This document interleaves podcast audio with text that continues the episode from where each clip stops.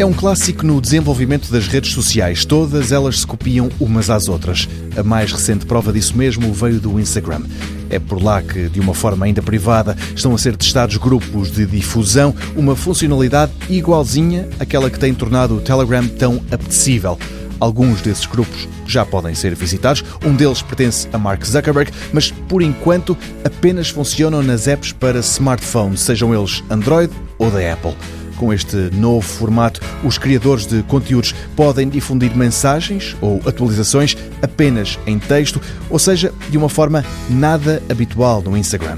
As reações é que estão mais limitadas e os seguidores apenas poderão votar em sondagens ou deixar essas reações em formato emoji outra cópia descarada do Telegram, mas que também já tinha chegado ao WhatsApp.